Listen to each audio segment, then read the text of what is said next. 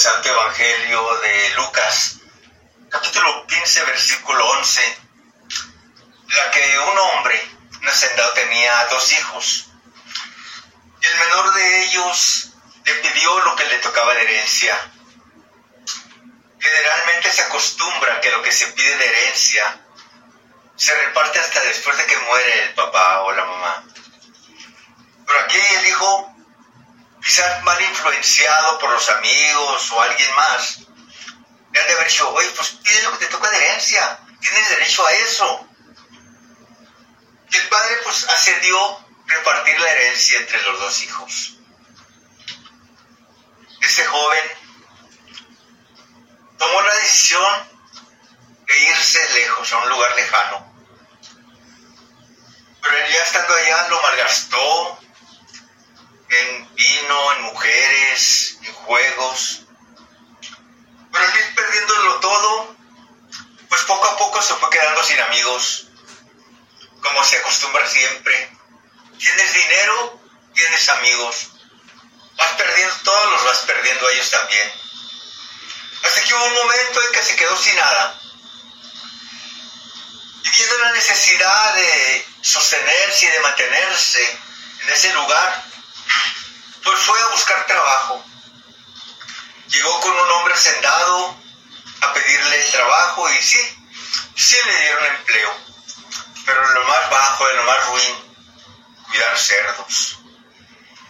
Como probablemente no sabía nada, hacer nada, no tenía ninguna profesión, decidió encargarse de cuidar cerdos. Ya estando ahí, le daba hambre y le daban ganas de llenarse de la comida de los cerdos. Porque a los cerdos les dan de comer las sobras, los desperdicios de los banquetes. Y él tenía ganas de llenarse de eso, del hambre que le daba. Y fue cuando empezó a reflexionar y a pensar y a entrar en sí y decir, ¿cuántos servidores de mi padre tienen pan de sobra? Y yo aquí me muero de hambre. Ya sé. Iré hacia mi padre y le diré, Padre, pequé contra Dios y contra ti. No merezco llamar mi hijo tuyo. Trátame como uno de tus servidores. Con esa decisión se levantó y fue hacia su padre. Ya llegando a la casa, su padre lo vio venía hacia él. Probablemente el padre todos los días salía al encuentro de a ver cuándo llegaría ese hijo que se había ido un día. Probablemente el padre no sabía cuándo regresaría, pero sí tenía la seguridad de que un día, tarde o temprano, ese hijo regresaría. Y todos los días, con mucha seguridad, todos los días, a muchas horas, a cada momento, salía a la puerta a esperar si un día llegaba, llegaba ese hijo que se había ido un día. Y ese día llegó. Y al ver lo que venía ese hijo, no esperó a que el hijo llegara. No, salió a su encuentro, salió corriendo al encuentro de ese hijo. Y lo abrazó.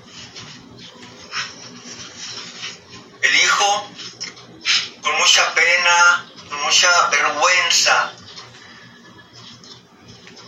con mucha seguridad con la mirada hacia el suelo, no sintiéndose digno de dirigir su mirada hacia su padre, le dice, Padre, pequé contra Dios y contra ti, no merezco llamar mi hijo tuyo, trátame como uno de tus servidores.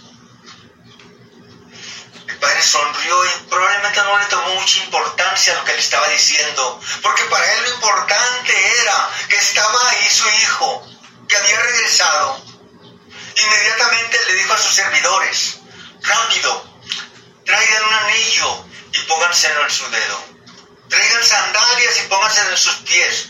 Vistan, vístanlo. Vayan y traigan el cordero más gordo y matémoslo y hagamos una fiesta. Porque este hijo mío ha regresado. Estaba perdido y lo hemos encontrado. y se pusieron a celebrar la fiesta. El hijo mayor andaba trabajando en el campo y al regresar a la casa, al ir llegando se dio cuenta que había una fiesta, mucha alegría, mucho alboroto, mucha música. Y se quedó sorprendido de la puerta y no quiso entrar. Entonces el hijo mayor manda traer a uno de los criados y le pregunta qué pasa, por qué esa alegría, por qué ese alboroto. Dijo, es que tu hermano ha regresado y tu padre quiere que entres a la fiesta, pero no quiso entrar. El padre fue a tratar de convencerlo a que fuera y que entrara a la fiesta y participara de la alegría de la casa, pero no quiso entrar. Le dice, yo tanto que te he servido a ti, Padre, y nunca me has querido hacer una fiesta con mis amigos, pero llega ese hijo tuyo. No lo reconoce como su hermano, sino que le dice, llega ese hijo tuyo y si haces una gran fiesta. El padre le dice, hijo, todo lo mío es tuyo. Yo siempre he estado contigo y tú has estado conmigo. Lo mío te pertenece. Pero era necesario hiciéramos una fiesta, porque este hermano tuyo estaba perdido y lo encontramos. Y es una alegría muy inmensa. Y la mejor alegría era hacer una fiesta por este hijo que ha regresado.